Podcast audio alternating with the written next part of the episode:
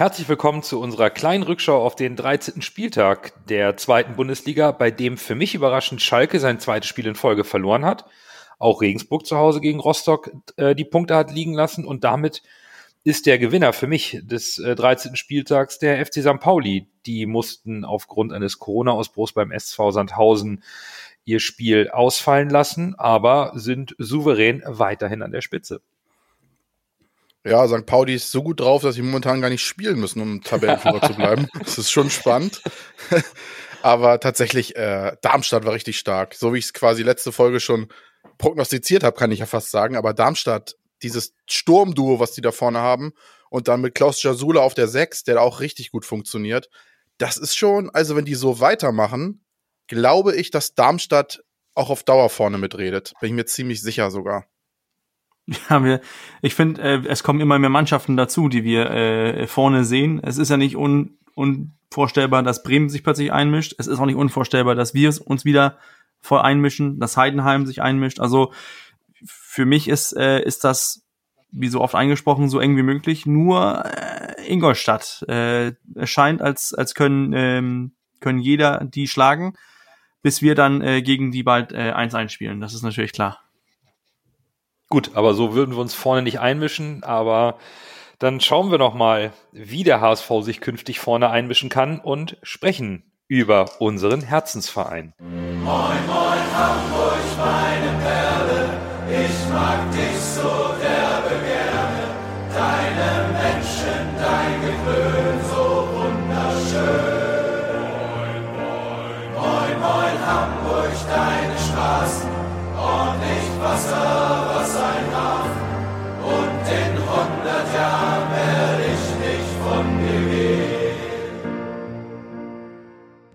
Moin ihr Lieben und schön, dass ihr wieder dabei seid zu unserer 143. Folge und wie immer mit Nando, Berger und Lasse. Wir sprechen heute über das vergangene Spiel beim KSC vom letzten Samstag und natürlich schauen wir über die Länderspielpause hinweg auf das kommende Heimspiel gegen den SSV Jan Regensburg. Wir beginnen traditionell immer mit dem vergangenen Spiel, welches 1 zu 1 ausging und der HSV damit Uwe Seeler nicht zum 85. Geburtstag einen Sieg schenken konnte. Genauso wenig konnte Daniel Heuer Fernandes eingreifen. Er, es hat noch nicht gereicht, daher musste erneut Marco Johansson ins Tor. Und Tim Walter hatte wieder eine kleine Überraschung. Er hatte David Kinzombie für die Startelf vorgesehen und dafür Alidu auf die Bank gesetzt. Bürger, wir hatten im Vorwege, als wir uns über die Ausstellung ausgetauscht haben, damit gerechnet, dass im Mittelfeld was passiert, um mehr körperliche Präsenz aufzubieten gegen den KSC. Aber Kinzombie hatten wir jetzt mal nicht so wirklich auf dem Zettel. Mit Walter ist das so, dass das immer, wenn wir denken, der eine Spieler hat die Nase vorn, vorn wird er überholt von, von ganz anderen Spielern. Und das jetzt äh, dass jetzt plötzlich Kin Zombie spielt äh, und dass auch Reis wieder in der Startelf stand, obwohl er die letzten Male früh ausgewechselt wurde, war auch für mich so ein bisschen überraschend. Äh, und dann finde ich das interessant, den Gedanken von, von Tim Walter, ähm, wieso ein Jumbo nicht gespielt hat gegen eine Mannschaft, die er wusste, die wir wissen, die wollen viel über Außen kommen, wollen viel flanken, wieso dann nicht ein, ein gelehrter Außenverteidiger ähm, spielen. Das, das ist so ein bisschen, äh, das fand ich so ein bisschen merkwürdig und, und mit einem Mittelfeld, also ich, ich würde, ich würde mich, ich würde mich, es, es interessiert mich, was Walter denkt. Dann, dann ist man außen vor, dann spielt der Spieler, er redet viel über die Trainingsleistungen, aber ähm, wenn die, wenn die Trainingsleistungen von den Spielern so schwanken, dann, dann ist es auch schwierig für den Trainer zu wissen, auf welchen Spieler er, er vertrauen kann. Und ja, für mich hat Kenzombie ein gutes Spiel gemacht. Ich fand auch, das hat gut gepasst mit der körperlichen Präsenz, aber so ein System oder ein klarer Faden ist da aus meiner Sicht nicht zu erkennen. Ja, Haya hat ja trotzdem gespielt, hinten rechts. Also der ist momentan wohl fest, egal auf welcher Position. Also er spielt ja meistens, aber nicht immer auf der gleichen Position. Von daher will Walter komplett rausnehmen, will Walter ihn wohl nicht. Und deshalb müssen dann halt andere Spieler weichen. Deshalb ist dann für so einen Jamra wahrscheinlich kein Platz, wenn dann Haya unbedingt spielen soll. Der rückt dann halt nach rechts, nach rechts hinten. Und im Mittelfeld spielt dann Kin Zombie. Passt ja schon zu körperlicher Präsenz und Einsatz und so, ne? Das ist ja schon Kin Zombies Spiel. Wir haben ihn ja nicht reingenommen, weil wir mit seinen Leistungen in letzter Zeit so nicht ganz zufrieden waren. Aber rein spielerisch hat das schon gepasst. Äh, jedoch, ja, äh, verstehe ich auch nicht, dass Jamra nicht spielt, gerade gegen so einen Gegner. Da gehe ich komplett mit Bürger. Ja, das ist nicht ganz erklärlich, warum Jan Jamra jetzt überhaupt keine Berücksichtigung mehr findet. Das wird sich zeigen, wie sich das weiterentwickelt, gerade jetzt auch mit der Verletzung von Tim Leibold äh, auf der linken Seite. Kann man auch drüber nachdenken, einen Rechtsfuß wie Jamra auch vielleicht auf der linken Seite spielen zu lassen? Oder, naja, warten wir es ab und schauen erstmal auf das Spiel selbst, denn das begann eigentlich mit viel Tempo. Insbesondere fand ich, hatte der KSC in den Anfangsminuten richtig Dampf auf dem Kessel. Ähm, Reis hatte zwar nach fünf Minuten so die erste Chance, danach aber der KSC zwei sehr gute Möglichkeiten und dann, ähm, Lasse, kommt äh, der, dein Lieblingskünstler Kittel, der in der 14 Minute einfach mal wieder zeigte, was er für ein Künstler am Ball ist. Das ist ein Wahnsinnstor gewesen. Ja, du hast ja schon gesagt, die beiden Schlüsselszenen in der Anfangsphase waren für mich die siebte Minute, wo Lorenz fast das 1-0 schießt.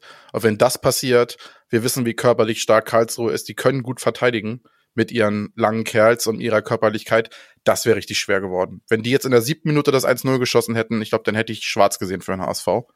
Äh, aber tatsächlich hat Sonny Kittel das dann ja in der 14. Minute ganz überragend gemacht. Also so wie sehr ich über ihn mecker und auch über seine, seine seine Elfmeter, wo ich sage, das tut nicht Not. Ich meine, wenn man ihn vielleicht bei den Elfmetern beschneidet, macht er sowas aus dem Spiel auch nicht mehr. Ne? So ein Spieler darfst du, muss ich mich auch mal selbst kritisieren, so ein mhm. Spieler darfst du halt auch nicht so beschneiden, mhm. dass du sagst, du darfst das nicht, du darfst das nicht, du darfst das nicht. Da muss auch schon mal wahrscheinlich so ein Elfmeter drin sein, wie in dem einen Spiel, damit er sowas im Spiel dann auch macht, ja. ne? damit du ihm nicht die Lust am Fußball nimmst. Aber das war schon stark. Also Mainz hat das ja auch schon gemacht in ihrem Spiel mit so einem tollen Tor. Und dann hat Sonny Kittel das ja fast genau, nicht ganz so gut, aber fast genauso geil gemacht. Also das war schon, war schon stark. Also hätte ich nicht besser hingekriegt. ja, tatsächlich, äh, nach dem Tor dann schlief es so ein, so ein bisschen ein, muss ich, oder es ist, schlief, schlief nicht ein, sondern man hat sich irgendwie wieder, ich weiß nicht, ob man das mit der Phase vergleichen kann, wo wir nicht vernünftig aus der Halbzeit kommen, hat der HSV halt wieder so ein bisschen nachgelassen und hat dann direkt im Gegen Gegenzug, kann man nicht sagen, aber direkt nach kurzer Zeit direkt dann das 1-1 gekriegt, äh, wo, wo Jatta irgendwie nicht richtig rangeht. Ich weiß aber nicht, ob das hundertprozentig sein Job ist. Der Spieler ist halt auch relativ weit außen. Jatta versucht ihm so ein bisschen den Platz, den Weg zuzustellen, geht aber nicht hundertprozentig ergiebig äh, an den Mann in meinen Augen. Und dann kommt halt, wie es so oft sein muss, der erste Kopfballtreffer von Hofmann in der Saison. Ne? Der hat bis jetzt diese Saison noch gar nicht mit dem Kopf getroffen. Die Flanke von Heise, Heise heißt er, glaube ich, ja, segelt da perfekt rein, weil Jatta halt nicht hundertprozentig rangeht und dann kommt Hofmann und äh, setzt sich gegen Schonlau durch, was man jetzt schon auch nicht so ankreiden kann, weil Hofmann halt schon super stark im Kopfball ist. Ja. Und Schonlau ist halt nicht der Kopfballungeheuer und setzt sich dann halt gut durch und dann nach so einer Flanke und so einem Kopfballduell gibt's halt nichts mehr zu verteidigen, ist das Ding halt drinne. Ist halt stark gespielt, einfach gespielt, aber effektiv. Ja, ich, ich finde, Lasse trifft, äh, trifft das ziemlich, ziemlich gut auf den Kopf. Also ähm, wir hatten so die so spielerisch hatten wir schon ein, zwei Möglichkeiten, die zu einer großen Chance hätte werden können. Wir hatten auch äh, Reis hätte aus, aus seiner Möglichkeit mehr machen können. Der, der Fehler, den, den Jatta hat, äh, wo er, wo er auch äh, die Möglichkeit hat, eigentlich ähm, das so ein bisschen, das kommt, ich glaube, das kommt direkt vor dem 1-1, wo er, wo er eigentlich die Chance auf dem Fuß hat, wo der Torwart ausrutscht, aber schießt daneben. Das kommt danach. Ach, das kommt danach. Aber direkt danach kommt, hätte man die danach. Antwort geben können, aber genau.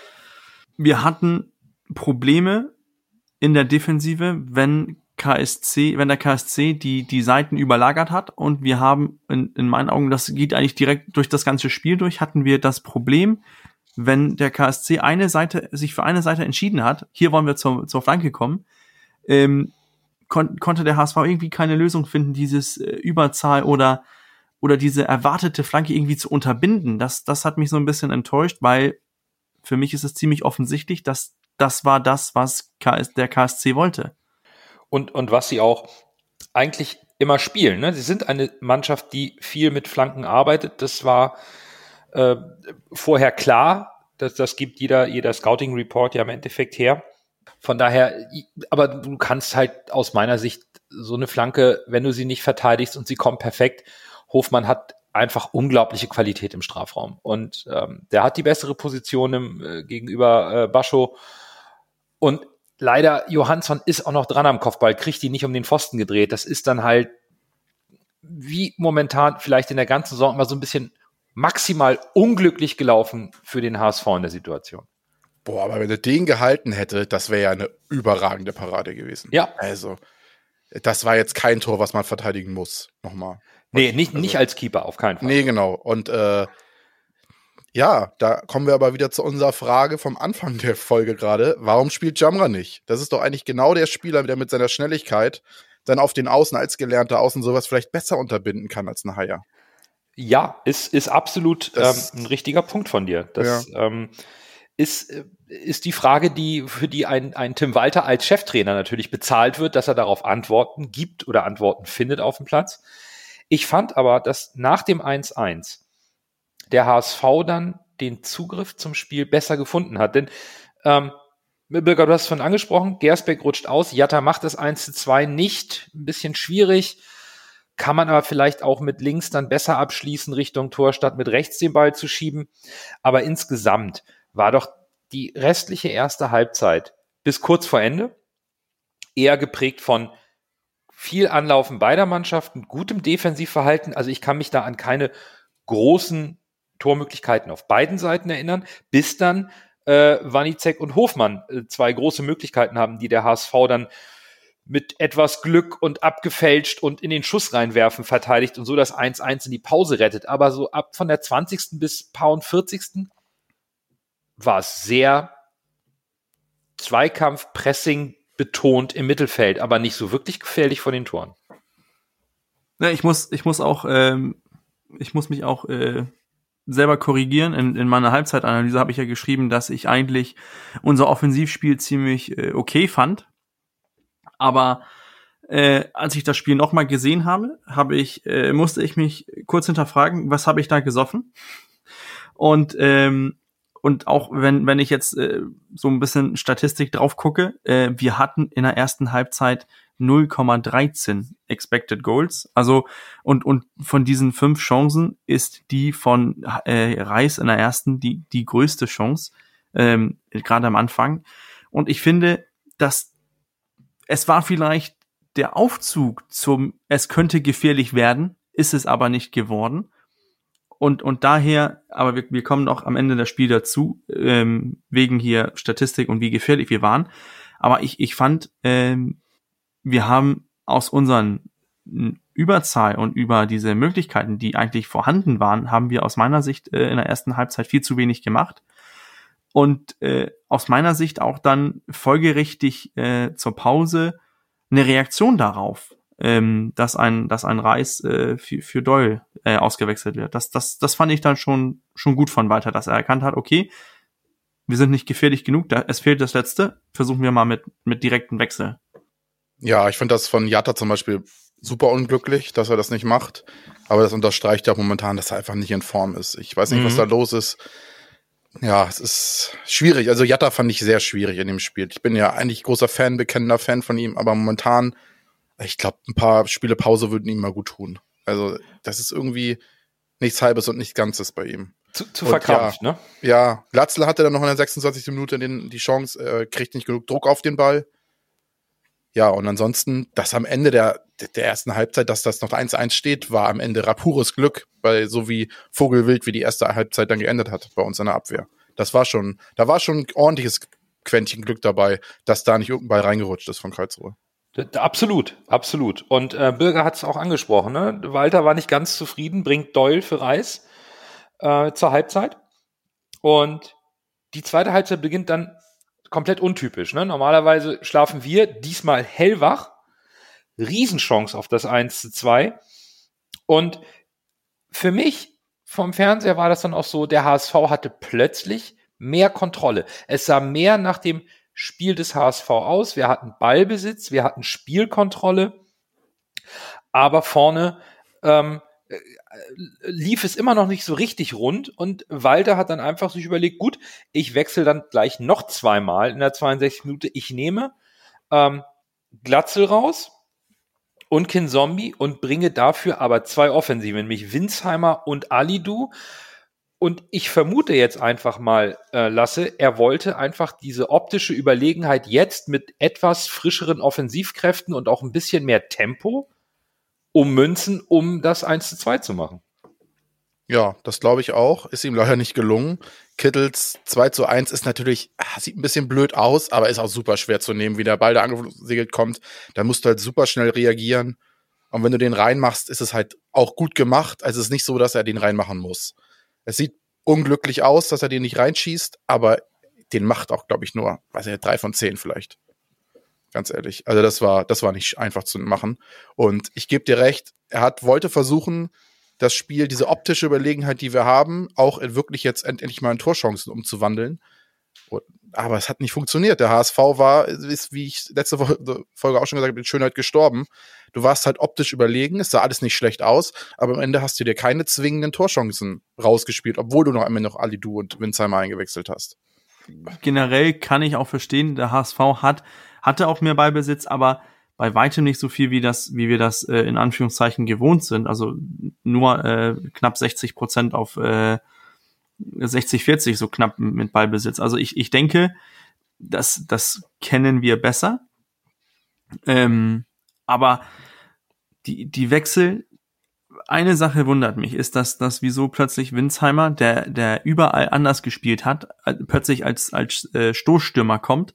Das hat mich so ein bisschen gewundert und den Gedanken darauf. Ich, ich habe es nicht richtig verstanden, aber ähm, darauf kommen wir auch noch zurück. Also so ein bisschen, das war Samstag nicht, ähm, nicht ein gutes Spiel von uns. Wir sind da äh, in meinen Augen glücklich mit, mit einem Punkt davon gekommen. Ähm, und die KSC hat, hat so gespielt wie erwartet. Und wir hatten, wir hatten uns, haben uns schwer getan, darauf Lösungen zu finden. Also glücklich würde ich den Punkt, jetzt mache ich mich vielleicht unbeliebt, aber nicht bezeichnen. Wenn ich das Spiel Revue passieren lasse, und auch die chancenarmen Passagen und die Qualität der Chancen, insbesondere in der zweiten Halbzeit, mir zu Gemüte führe. Hm. Der KSC hat in der zweiten Halbzeit in der 80. Minute diesen Pfostentreffer, den Johansson mit ein bisschen Geschick und ein bisschen Glück hält, weil er ihm der Ball dann noch an die Hacke geht. Aber in Summe ist es für mich sogar ein gerechtes Unentschieden. In der ersten Halbzeit ging, war der KSC besser, aber in der zweiten Halbzeit war es aus meiner Sicht der HSV. Auch die Chancenqualität war in der zweiten Halbzeit eher zugunsten des HSV zu sehen, zumindest statistisch. Und dann ist es für mich ein attraktives Spiel mit einer fairen Punkteteilung. Beide Mannschaften haben sich nichts geschenkt. Der KSC war ein absolut starker, ebenbürtiger Gegner zu Hause, hat tolles offensives Pressing gespielt, aber der HSV hat gut mitgespielt. Und am Ende war es für mich, wenn ich beide Halbzeiten nehme, ein absolut gerechtes Unentschieden lasse. Ja, irgendwie stimme ich euch beiden zu. Das geht zwar eigentlich nicht, das gibt eigentlich keinen Wie Sinn. das denn?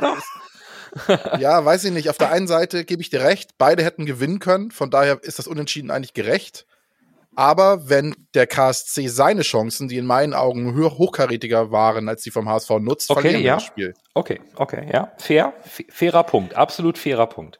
Was, was vielleicht auch, ähm, du sprichst das an, äh, Nando, mit, mit der ähm, statistisch äh, gesehene Größenchancen.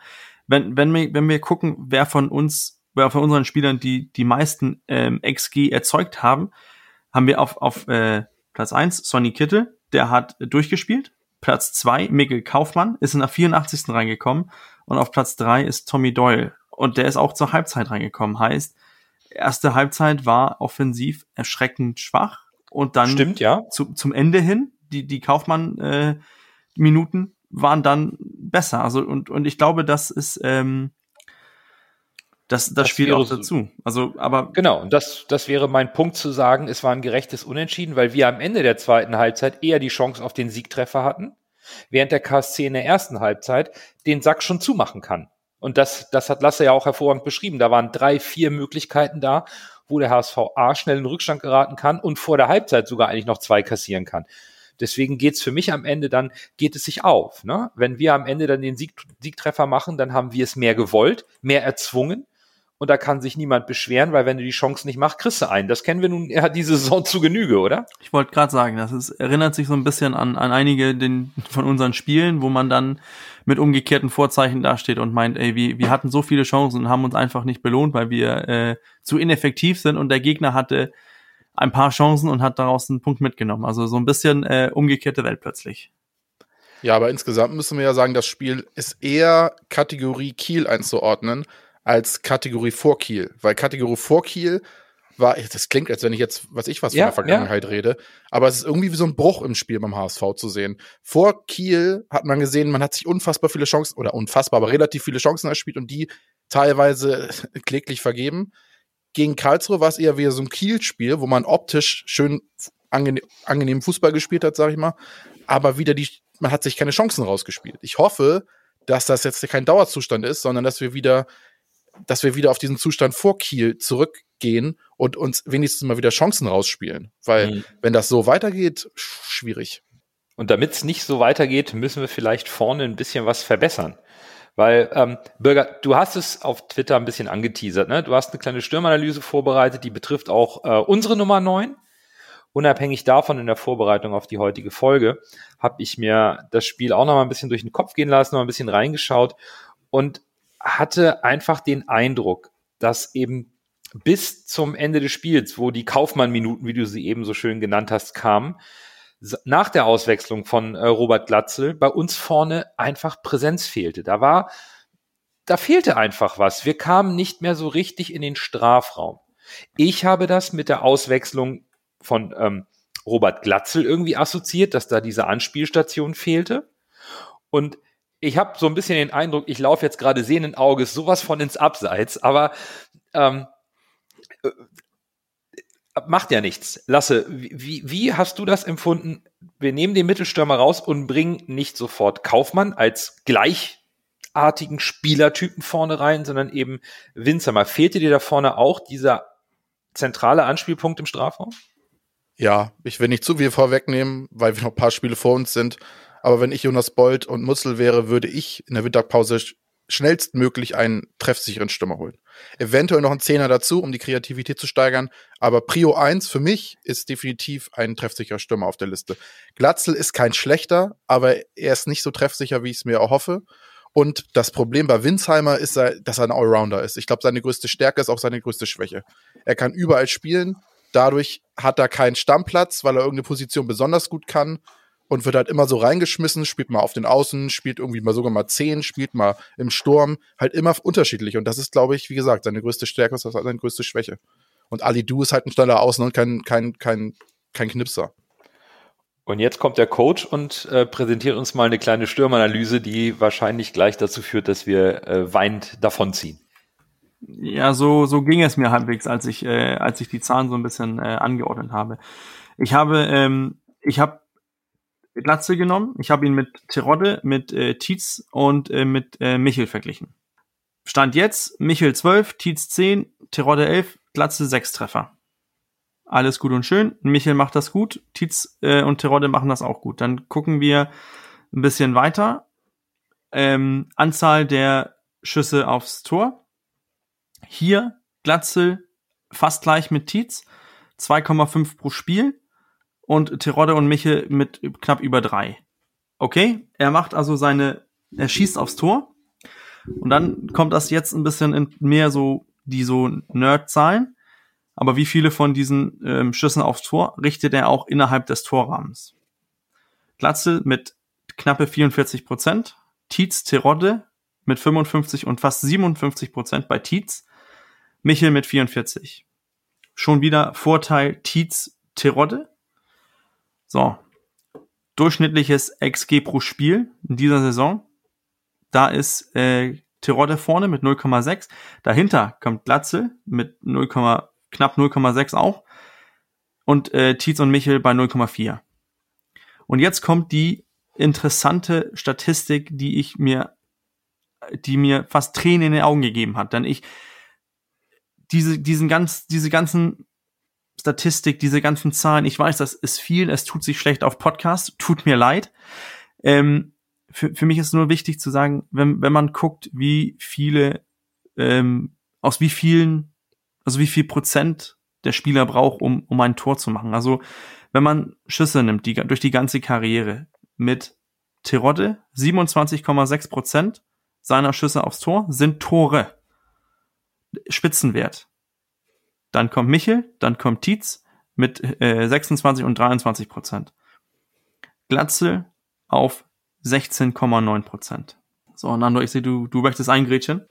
Nein, ähm, wenn du das so statistisch unter, unterlegst, dann bläst du ja im Endeffekt in, in das Horn, was in das alle reinrufen, in das wir auch im Podcast immer wieder reinrufen, unsere Chancenverwertung. Und auch das, was Lasse eben sagte, eventuell brauchen wir einen treffsichereren Stürmer vorne, um die Spielqualität, die wir unter Tim Walter sehen in der Offensive, auch besser umzumünzen. Das ist für mich natürlich nach 13 Spieltagen so etwas, ein, ein Fazit, wo ich sage, uiuiui, ähm, der hat sechs Tore, wenn der so weitermacht, macht er eine zweistellige Torausbeute.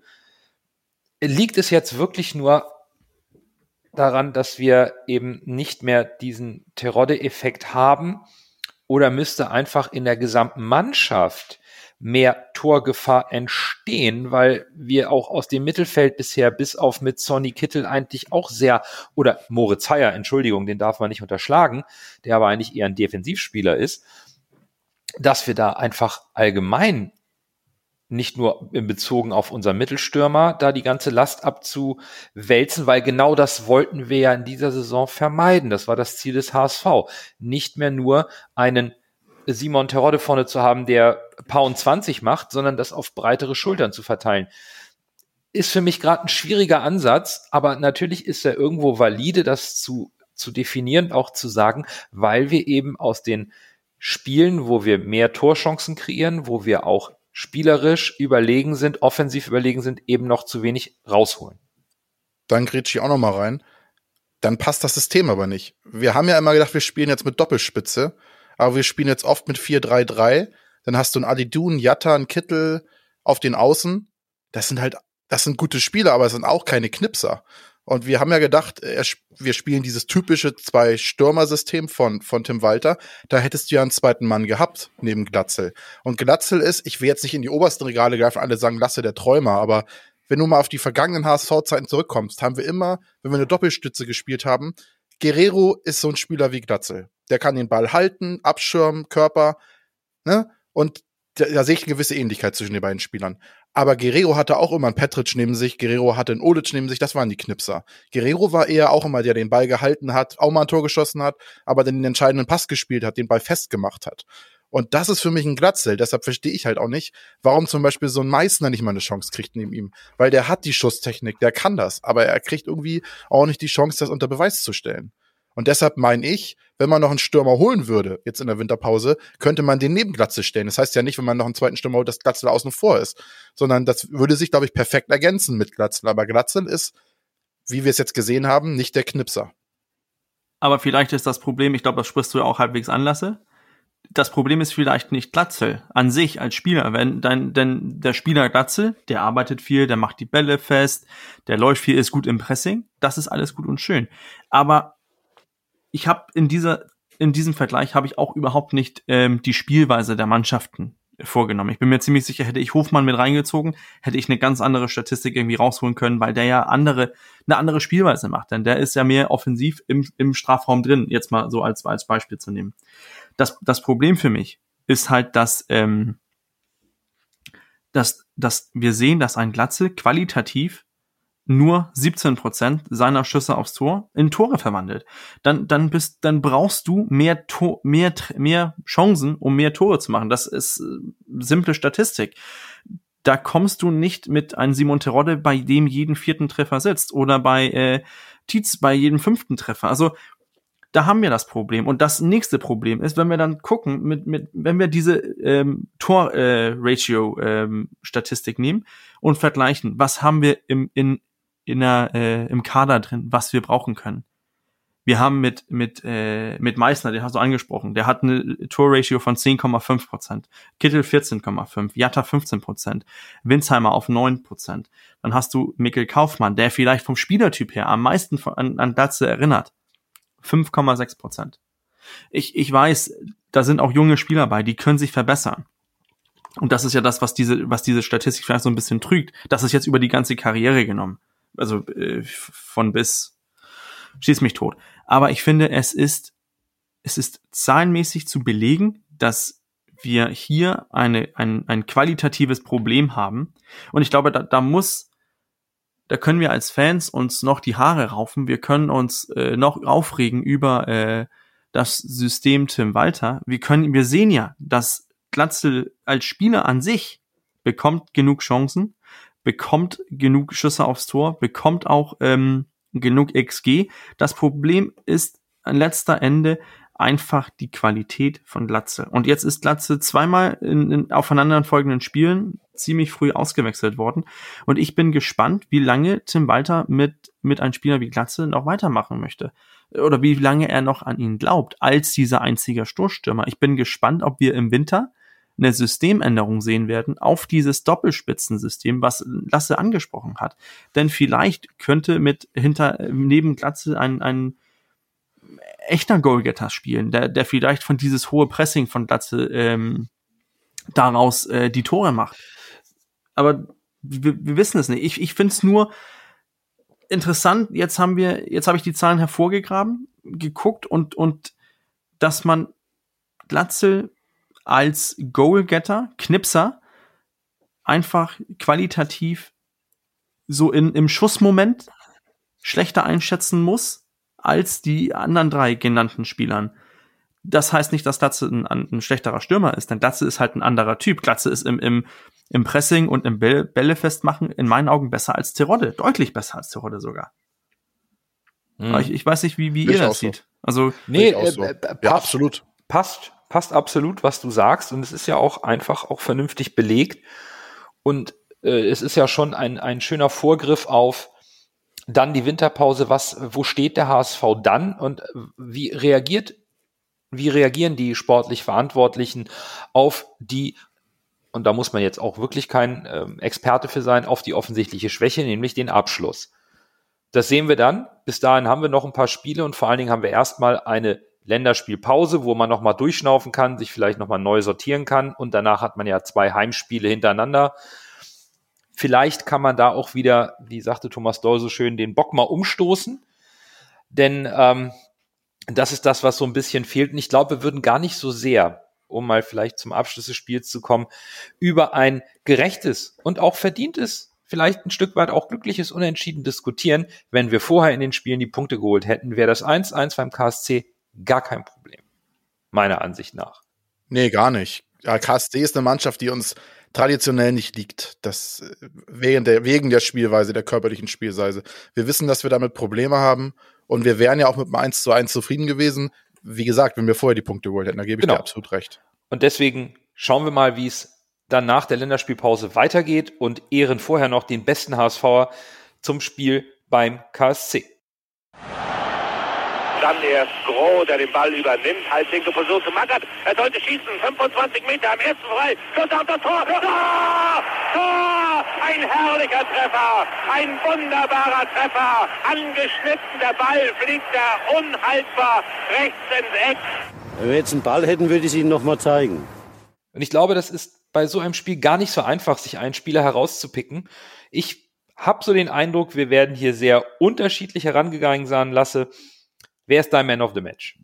Ich mache einen äh, Torwart-Hattrick dieses Mal Ui. und nehme wieder den oft im Vorfeld kritisierten, aber bisher wirklich, ich will nicht sagen überragenden, aber sehr guten Herrn Johansson. Das war richtig, das war wieder eine astreine Leistung, muss ich sagen. Also, ja, da entsteht ein richtiger Konkurrenzkampf im Tor. A absolut, absolut. Das, äh, da kann ich komplett mitgehen. Hab mich aber am Ende nicht für Johansson als Man of the Match entschieden, sondern für äh, Moritz Heyer. Ich muss einmal honorieren, dass wir den MacGyver im Team haben, den man gefühlt auf jeder Position einsetzen kann. Moritz Heyer hatte unglaublich starke Zweikampfwerte, ein sehr gutes Passspiel, hat Marc Lorenz nahezu komplett ausgeschaltet. Es hat mir einfach so gut gefallen in diesem Spiel. Und er zeigt einfach, wie unglaublich wichtig er ist für die Mannschaft, obwohl er am Anfang draußen saß auch ein Stück weit eine charakterliche Qualität, sich so wieder reinzuspielen und er beweist seinen sportlichen Wert mit seiner unglaublichen Flexibilität, nahezu ohne Qualitätsverlust mehrere Positionen der Defensive einzunehmen oder sogar mal ein bisschen offensiver Mittelfeld. Von da habe ich mich diesmal für Moritz Heyer entschieden. Da gehe ich mit Lasse. Ja. Mit, mit Johansson. Ich glaube, ähm, er hat er hatte eine schwere Erbe anzutreten nach den nach der den Saisonstart von von Daniel Heuer Fernandes und beißt sich momentan äh, so richtig in den Konkurrenzkampf rein. Also ich ich fand seine Leistung war gut. Ich fand äh, er hat das Walter-System ziemlich gut angenommen und mit etwas Glück hätte der vielleicht sogar den Kasten sauber gehalten. Gut. Und unsere Hörerschaft hat Moritz Heyer auch Punkte gegeben. Das will ich nur noch mal betonen, auch wenn es nicht für die Top 3 gereicht hat. Ich suche mir irgendwie immer die Außenseiter raus. Auf Platz 3 Jonas David, auf Platz 2 Sonny Kittel und auf Platz 1 und mit weitem Vorsprung.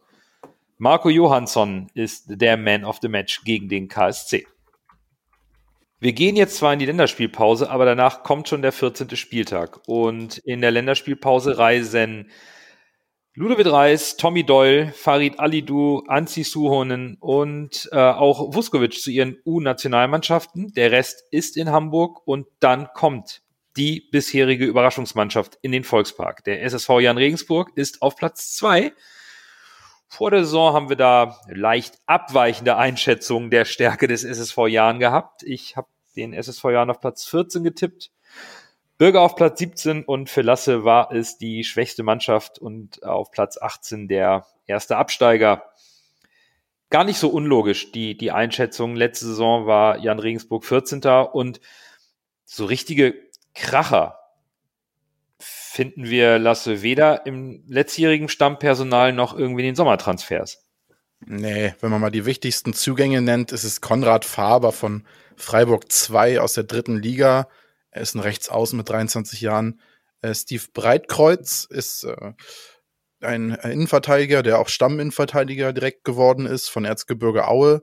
Dann ist noch Saprit äh, Singh von den Bayern, hat meistens bei Bayern 2 gespielt, eine Laie. Und dann hast du noch Carlos Buklav, äh, Kalfer aus von Freiburg 2 aus der dritten Liga, ist auch eine Laie. Ja, auf der Abgangsseite hast du Sebastian Stolze, der zu ähm, Hannover 96 gegangen ist, als wichtigen Abgang. Und dann hast du Albion Vren, äh, Vrenetzi, der zu Türkgücü München gegangen ist. Und Oliver Hein hat seine Karriere beendet mit 31 Jahren wichtigere Spieler im Kader oder Schlüsselspieler Players to Watch sind in meinen Augen Max Besuschkow, den ich für einen sehr guten Spieler halte. Da hatte ich ja auch vor der Saison schon gesagt, da hätte ich spannend gefunden, wenn sich der HSV vielleicht mal um den bemüht hätte. Äh, dann haben wir Benedikt Gimber, der auch gleichzeitig Kapitän ist, der im defensiven Mittelfeld spielt. Dann haben wir äh, Erik Wegesser, super fantastischer Name, oder Wegesser, ich weiß nicht genau, wie man ihn ausspricht. ja, ist ein Esser. Der ist, der, der, der ist hinten links alles weg, was kommt. Auf jeden Fall Linksverteidiger, genau. Dann hast du lustiger Fun Fact, in Anführungszeichen, hast du den Zwillingsbruder von Nico Elvedi von Gladbach, den Herrn Jan Elvedi. Und ansonsten hast du noch auf dem linken Mittelfeld, der eigentlich linker Verteidiger ist, aber bei, bei Regensburg jetzt meistens ein bisschen offensiver spielt, hast du äh, den Herrn Jan Niklas Beste von Werder Bremen als Laie. Also es sind jetzt keine Spieler, wo man vor der Saison gesagt hätte, wow, die sind nach dem, nach dem 13. Spieltag, ne, sind die Zweiter in der Bund äh, zweiten Liga. Das hätte niemand erwartet. Ja, und wer das erwartet hätte, da ziehe ich meinen Hut, ganz ehrlich. Zumal Bürger auf der Trainerbank ist seit Sommer 2019 auch, auch nichts passiert. Ne? Also die, die Leistungsexplosion im Vergleich zu den Vorjahren, die wurden 1920 12. letztes Jahr 14. ist also nicht irgendwie einer spielerischen Revolution geschuldet, sondern ähm, der Trainer ist weiterhin Mersat Selim Begovic, aber macht der dieses Jahr einfach irgendwas anders oder ist es, wie auch von uns öfter mal angesprochen, der Lohn für kontinuierliche, ruhige Arbeit? Also ähm, es gab vor, oh, ich glaube, da war äh, Selim Begovic gerade angefangen als Trainer. Äh, da gab es ein dänisches Interview mit Andreas Albers.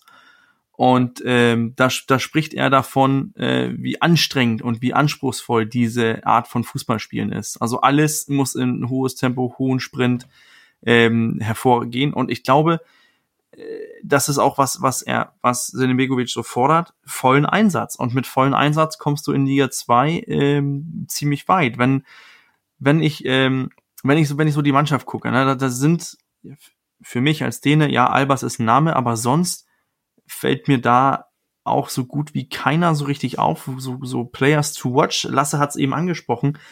So ganz groß ist da nicht der große Star ist nicht da. Der große Star ist, ist halt die Mannschaft mit, mit der harten Arbeit, dieses äh, disziplinierte, ähm, primäre 4-4-2-System, wo du hinten stehst, machst dicht, stehst eng und spielst dennoch ziemlich offensiv. Denn das, die, die fünf meisten abgegebene Schüsse sind, äh, was heißt das, äh, Regensburg. Regensburg ist auch äh, ist eine Mannschaft, die, ähm, die ziemlich äh, oft gefault wird. Heißt also, die versuchen sich irgendwie durchzukommen. Und in, in, in so, die machen die zweitmeisten Tore hinter, hinter Darmstadt mit 29 Stück. Also sind zwei Tore per Spiel. Sind ähm, dennoch bei Expected Goals deutlich hinter uns. Heißt, Qualität im Abschluss ist da, denn die machen aus deren Chancen einfach die Tore. Und ich lassen auch äh, haben, haben genauso wenig Tore kassiert wie uns. Also ich, ich bin auf, auf diesem Spiel bin ich gespannt. Also äh, man kann sich sicher sein, ein 1-1 ist da. Gut, das auf jeden Fall, aber ich finde es trotzdem spannend äh, zu sehen, wie Jan Regensburg seine Ergebnisse erreicht. Ne? Wenn wir da noch ein paar Statistiken bedienen wollen, Passgenauigkeit knapp unter 80 Prozent ist Platz 11 in der Liga. Ballbesitz 49, Platz 10 in der Liga. Das klingt so alles nach Mittelmaß, aber du hast es eben schon angesprochen, Bürger. Zweitmeist geschossenen Tore drittbestes Torverhältnis der Liga, als Mannschaft die zweitmeisten gewonnenen Zweikämpfe. Ich glaube, das wird ein richtig, richtig schwieriges Spiel, auch wenn es zu Hause ist, denn da hat der HSV bisher seine Schwierigkeiten. Und ja, wenn wir da auch ein bisschen auf die Stimmung und der letzten Wochen schauen, müssen wir eigentlich dem SSV Jan Regensburg die Favoritenrolle in diesem Spiel zuschieben lassen? Nochmal zu den Statistiken. Es ist ja echt spannend, ne? dass uns das jetzt wieder Lügen straft. Also man sagt ja. ja irgendwie Statistiken vorne und da müssten wir eigentlich viel besser sein. Und dann kommt Regensburg, die halt in vielen Punkten mittelmäßige Statistiken haben, aber in den entscheidenden Statistiken, die in der zweiten Liga wichtig sind, wie Torabschluss und Zweikampf und mhm. direkt bist du Zweiter in der zweiten Liga. Das ist schon spannend. Und hat das eine, ist das eine Frage von Qualität? Unterschätzen wir diese Spieler in diesem System oder funktionieren diese Spieler in diesem System einfach so perfekt, dass sie diese Leistung abrufen können? Das ist super spannend und ja. Klingt nach Jan Regensburg ist Favorit, Lasse. da tue ich mich schwer. Ich, also ich würde sagen, ich, ich kann in diesem Spiel irgendwie keinen Favoriten ausmachen. Das ist für mich äh, ein ausgeglichenes Spiel. Irgendwie, ich kann weder Regensburg als Favoriten noch uns. Also es ist wirklich, okay. da tue ich mich echt schwer. Aber, aber denk mal nach, ne? Wir haben, wir sprechen darüber. Wir wollen, in Hamburg wollen wir gerne Kontinuität haben. Ähm, und wir wundern uns jetzt, wieso das System weiter nicht so funktioniert, wie es sein soll. Du hast das angesprochen, ähm, Nando. Zwölfter Platz, vierzehnter Platz. Und jetzt plötzlich ist man ganz oben mit dabei, ein Drittel von der Saison gespielt. Wieso? Ja, weil das System plötzlich funktioniert, weil Selim, Selim Begovic seine, seine Leute kennt. Jeder kann jeder weiß, was der Trainer erwartet, was der Trainer will, wie er spielen möchte. Und plötzlich greifen die Automatismen. Besser als äh, das, wenn du das jedes Mal, jeden Sommer neu machen musst. Also ja. das ist auch äh, ein ganz klarer Lohn von dieser äh, kontinuierlichen Arbeit. Und natürlich, Jan Regensburg kann besser damit leben, Zwölfter oder Vierzehnter zu werden, als, als der HSV es kann. Aber so vom Prinzip her sollte man als, als HSV oder auch als HSV-Fan sich mal vielleicht gucken, sagen, okay, es, es kontinuierlich funktioniert es bei einigen Mannschaften. Was ist der Unterschied? Nicht die Qualität, sondern die Kontinuität plötzlich, dass, dass da was zusammenwachsen kann. Ich würde in die gleiche Kerbe schlagen, denn ähm, natürlich haben wir jetzt in Länderspielpause 14 Tage Zeit, um auch an den Automatismen bei uns in der Mannschaft weiterzuarbeiten. Aber die tatsächliche Frage, die, die sich mir, wenn ich mir die aktuelle Saison nicht nur von Regensburg anschaue, und jetzt äh, sagen würde, das ist nur ein temporäres Märchen, die stürzen vielleicht noch ab. Ja, das ist le leichter hergesagt und vielleicht trifft man das auch bei einem der Mannschaften, die oben stehen, die man oben nicht erwartet. Aber ich tendiere aktuell dazu, zu sagen, wenn ich mir die zweite Liga der letzten Jahre anschaue, es gibt diese großen oder und kleinen einfach nicht mehr. Das ist eine ausgeglichene Liga und umso leichter, sie auch beim FC St. Pauli, umso, umso mehr man auf Kontinuität und etwas mehr Ruhe und so ein bisschen gegen die Mechanismen des Fußballs angeht, einen Trainer zu entlassen, weil das angepeilte Saisonziel in Gefahr gerät oder nicht erreicht wurde im ersten Moment, umso mehr lohnt es sich, dagegen zu arbeiten und vielleicht im zweiten oder im dritten Jahr dann die Lorbeeren zu ernten, die man sich vorher sät. Und ich glaube, die Kräftesverhältnisse, wie sie vielleicht so ein bisschen vorteilsbehaftet da sind. Da kommen die Absteiger von oben runter, die haben den fetten Kader, die dicke Kohle, die rocken's und der Rest spielt so, ja, mal gucken. Ich glaube, diese Kräfteverhältnisse haben sich komplett verschoben in der zweiten Liga. in der ersten Liga haben wir das noch. In der zweiten, ich sehe es nicht mehr. Überhaupt nicht. Also für mich, für mich geht es auch darum, ähm, und jetzt muss ich versuchen, ob das, ob ich das so, so auch esslich ähm, erklären kann. Denn wenn du als Zweitligaverein bist, dann hast du ähm, ne, einen Pool von 200 Spielern, für die die zweite Liga interessant sind. Und ähm, der Unterschied von, von dem 18. Verein bis zum äh, fünften Verein in der Liga von der Tabelle von 5 bis 18, das ist, der ist vielleicht nicht zu groß. Die, die gucken auf alle, auf die gleichen Spieler. Aber von, von 1 bis 4 haben vielleicht noch dieses eine Take, ähm, dass wir ein bisschen was von der ersten Liga mit haben. Aber dazu zählt in meinen Augen der HSV in seinem vierten Jahr nicht. Wir sind in diese andere Gruppe ge ge ge gerutscht. Guckst du in der ersten Liga, ist das ein ganz anderer äh, Pool, wenn du guckst, was Bayern holen kann. Bayern holt auf ein Regal, dann kommt das nächste Regal aus meiner Sicht. Da ist Dortmund, da ist äh, da ist ähm, Leipzig, da ist vielleicht Gladbach mit dabei und dann kommen die. Und immer, je weiter unter du gehst, desto breiter wird dieses Regal. Heißt, der qualitative Unterschied von den Spielern, den du holen, die du holen kannst, wird auch wenig oder wird auch kleiner. Heißt, plötzlich ist es die, die, die gesamte Truppe, die, äh, das gesamte Konzept von Verein, das gesamte Konzept vom Trainer, was plötzlich mehr und mehr Wert bedeutet, weil der einzelne Spieler ähm, nicht die so viel mehr Qualität hat als der gleiche Kaderspieler beim Nachbarverein in der Tabelle. Ich, ich hoffe, das macht ein bisschen Sinn, so wieso dieses Kräfteverhältnis in der zweiten Liga enger ist, als es in der ersten Liga ist. Absolut, deshalb macht es ja auch Sinn, jetzt auf die Jugend zu setzen. Genau, das ist vielleicht ein Punkt, den wir heute nochmal ansprechen wollen, so ein bisschen ähm, so Gedanken, die wir uns der, für die Länderspielpause mal machen sollten aus, aus HSV-Sicht oder aus HSV-Fansicht. Wir gehen jetzt in die letzte Länderspielpause in diesem Jahr. Danach gibt es die Spieltage 14 bis 18 vor der Winterpause. Und es wird in dieser Länderspielpause natürlich wieder medial Themen geben und die Unentschieden werden immer Thema sein und die Mannschaft tritt mit den Ergebnissen auf der Stelle und jetzt Walter muss dies korrigieren, der HSV muss das korrigieren, das kennen wir alles. Was mir am Wochenende ähm, eingefallen ist oder was mich so ein bisschen getriggert hat, war die Verpflichtung von Xavi als neuer Trainer des FC Barcelona.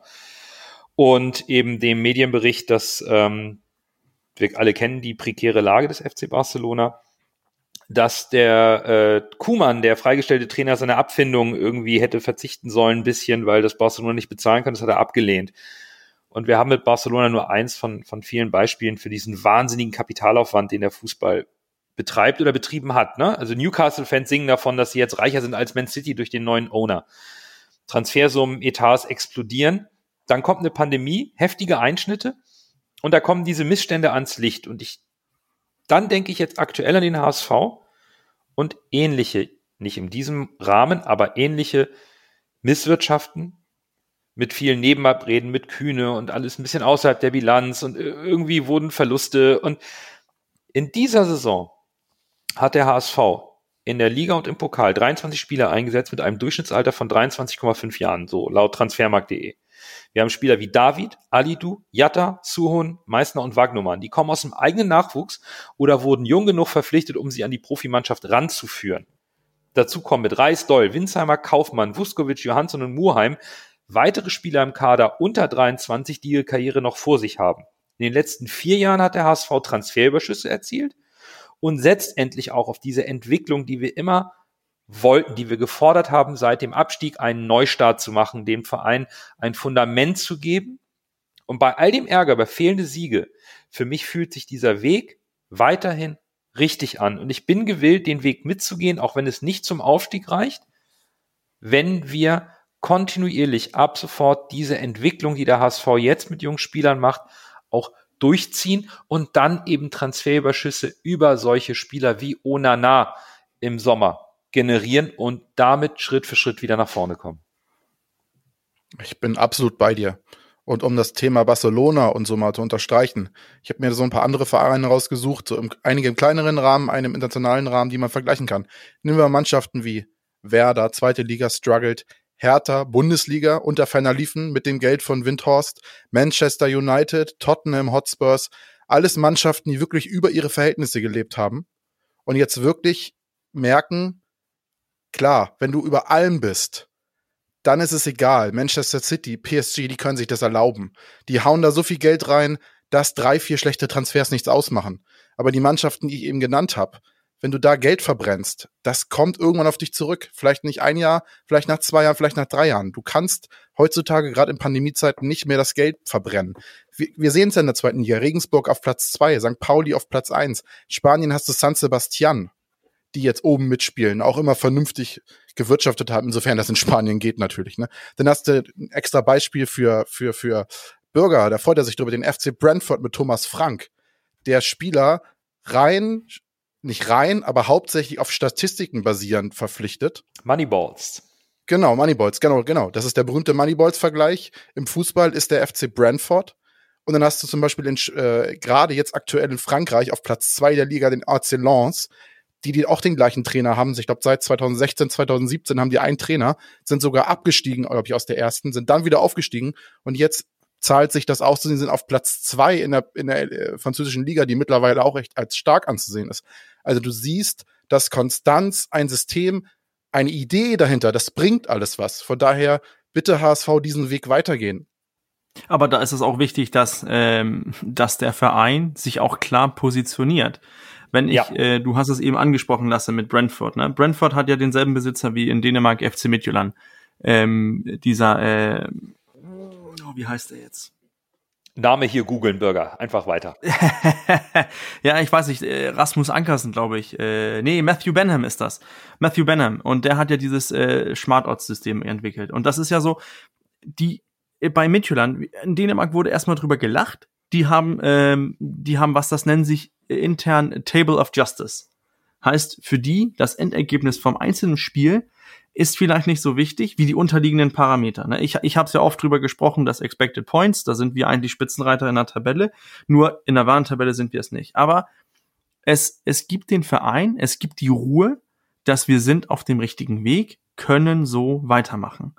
Ich, ich finde, der HSV hat von Führungsseite aus ein riesengroßes Problem, dass man in dieser Saison, wo die Möglichkeit so groß war, zu sagen, wir sind jetzt viertes Jahr Zweitligist, wir haben für Transfers so und so viel ausgegeben, die Kassen sind leer, das haben wir heute nochmal gesehen, ähm, und wir wollen jetzt was entwickeln, wir wollen Spieler entwickeln, denn plötzlich sind, sind wir in einer Situation, Lasse hat das eben angesprochen, es ist teuer, ein armer Verein zu sein. Weil wenn du wie ein, wenn ein Verein wie der HSV, sagen wir erstmal jetzt als, als Beispiel, ich nehme 5 Millionen Euro in die Hand, ich kaufe mir jetzt diesen einen Stürmer, den ich haben möchte.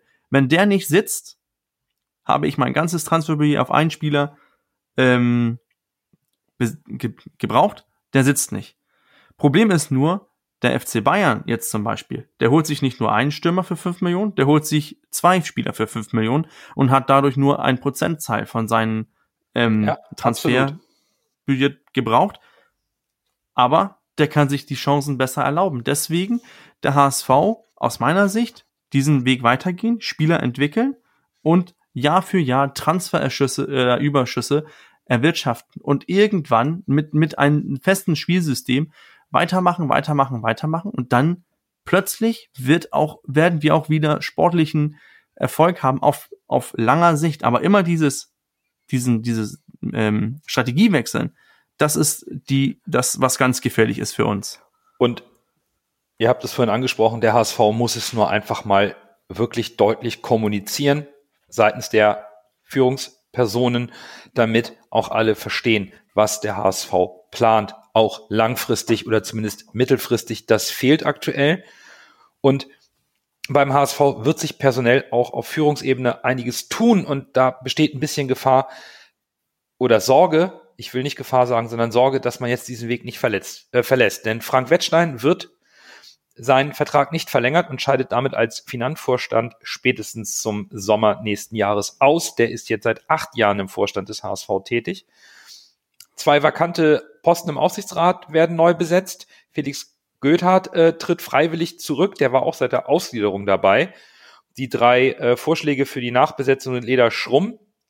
Die war es schon beim Expertenteam von Marcel Janssen bei seiner Präsidentschaftswahl erstmals so ein bisschen bekannt geworden. Dazu Michael Papenfuß, Vizepräsident und Schatzmeister des EV und Dr. Thomas Wüstefeld, das ist der Geschäftsführer der etwas ähm, unbekannten Kaleo GmbH, die jetzt in Verhandlungen mit Klaus-Michael Kühne steht, um ihm einige seiner Anteile abzukaufen. Jetzt gibt es das Gerücht, dass sogar Michael Krall zurücktreten wird, dessen Mandat läuft auch im nächsten Jahr aus, äh, aus dem Aufsichtsrat. Hier stehen Veränderungen an die uns sicherlich noch beschäftigen werden, aber wichtig wäre doch, dass der sportliche Weg davon unberührt bleibt und man diesen Weg geschlossen weitergeht und auch wir als Anhänger des HSV die Geduld mitbringen und diesen Weg mit den jungen Spielern unterstützen. Lautstark im Stadion, aber vielleicht auch drumherum, um nicht so viel Öl ins mediale Feuer zu gießen, nur weil wir jetzt mit acht Unentschieden nicht so ganz die Punkte eingefahren haben.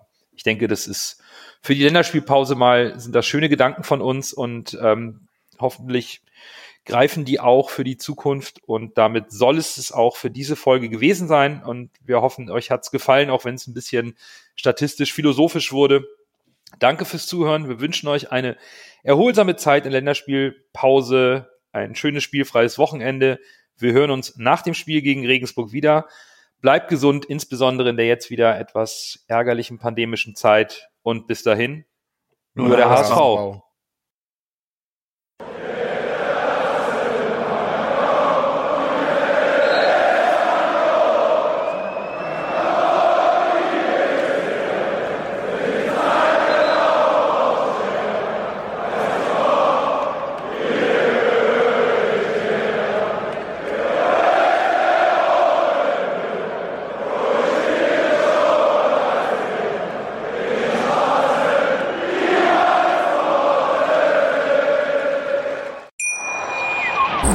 Wie baut man eine harmonische Beziehung zu seinem Hund auf? Puh, gar nicht so leicht. Und deshalb frage ich nach, wie es anderen Hundeeltern gelingt, beziehungsweise wie die daran arbeiten. Bei Iswas Dog reden wir dann drüber. Alle 14 Tage neu mit mir, Malte Asmus und unserer Expertin für eine harmonische Mensch-Hund-Beziehung, Melanie Lippisch. Iswas Dog? Mit Malte Asmus. Überall, wo es Podcasts gibt.